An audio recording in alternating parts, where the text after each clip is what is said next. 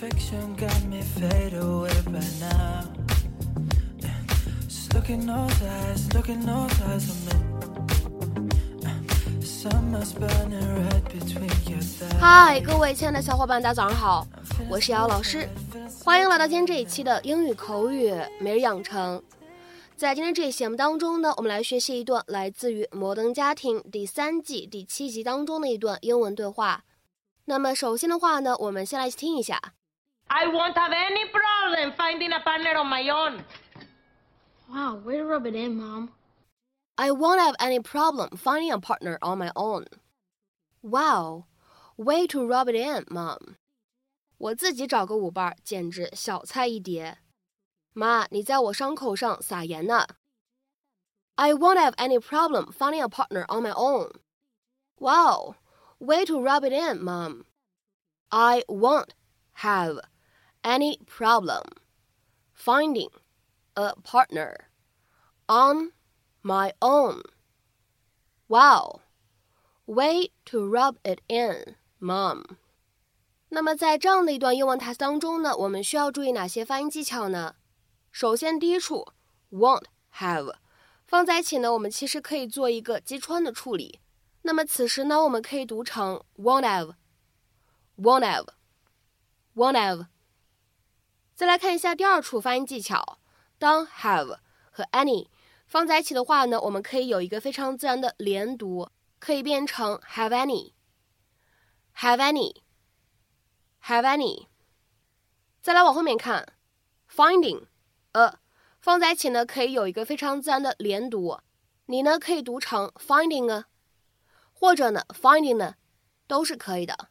再往后面看，我们来看一下最后这一处发音技巧，当 rub it in。这样的三个单词呢放在一起，我们呢其实可以做两处连读，而且呢后一处连读之后呢会形成一个美式发音当中的 flap t 闪音，所以呢此时这样的三个单词呢我们可以读成 rub it in，rub it in。No, thank you. Want to eat at home?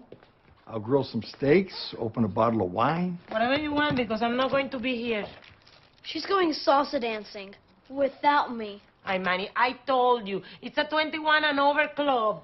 Forbidden dance floor only makes me want it more. Wait a second. You're going dancing with Shorty and Darlene? Yes. Because even though he's old like you, he still likes to have fun. We like to have fun. Last week I took you to dinner, went to the boat show, got some sherbet. And we're home by 8.30 with no boat. What do you want from me? I don't like dancing. I don't like sherbet. Yeah, right. How about coconut? Who doesn't like the coconut? Hmm? Who? And anyways, I'm going dancing with or without Fine. I hope you have a good time with Shorty. I don't need Shorty. I won't have any problem finding a partner on my own. Wow, way to rub it in, Mom. 那么今天节目当中呢，我们要来学习一个什么样的短语呢？叫做 rub it in。rub it in， 大家呢可能知道 rub r u b，它呢有摩擦的意思。那么在英文当中，rub it in 它对应什么样的意思呢？To keep reminding somebody of something they feel embarrassed about and want to forget。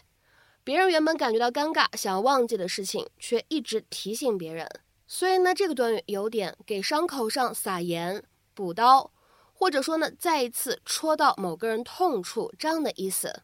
再比如说呢，我们来看一下这样一条英文解释：To make someone feel worse about an already bad, unpleasant, or undesirable situation or outcome，让某个人对原本就已经感觉到很糟糕、很差劲、很不理想的状况更加失望、更加难过。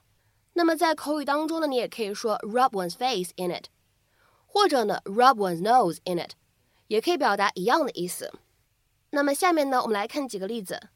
第一个，I know I looked silly. Don't rub it in.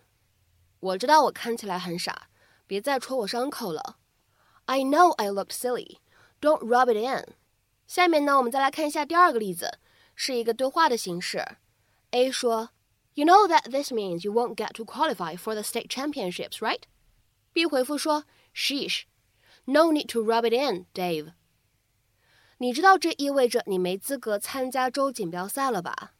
哼，没必要给我伤口上撒盐，Dave。 You know that this means you won't get to qualify for the state championships, right? Sheesh, no need to rub it in, Dave. 下面呢，我们再来看一下第三个例子。Okay, I lost all three matches. Don't rub it in. 是的，我三场比赛都输了，别在我伤口上撒盐了。 Okay, I lost all three matches. Don't rub it in. 下面呢，我们再来看一下这样一个例子。I know I was stupid. You don't have to rub it in. 我知道我表现得很蠢，你没必要再戳我伤口的。I know I was stupid. You don't have to rub it in. 下面呢，我们再来看一下本期节目当中的最后这个例子。Please, will you stop rubbing it in? I know I shouldn't have brought Steve to the party, but I did. 求你了，能别再给我伤口上撒盐了吗？我知道我不应该把 Steve 带到派对上的，但是我却那么做了。Please, will you stop rubbing it in? I know I shouldn't have brought Steve to the party, but I did. 那么听到这里呢，有同学可能会问，老师，给伤口上撒盐可以说 to rub salt into a wound 这样一个表达吗？其实是可以的，to rub salt into a wound。好，那么下面呢，就请各位同学尝试翻译一下以下这样一个句子，并留言在文章的留言区。It's bad enough that he was right and she was wrong, but the way he keeps talking about it is just rubbing salt into her wounds. It's bad enough that he was right and she was wrong, but the way he keeps talking about it is just rubbing salt into her wounds. 那么这样一个句子应该如何去理解和翻译呢？期待各位同学的踊跃发言。 我们下周节目再会，See you next week。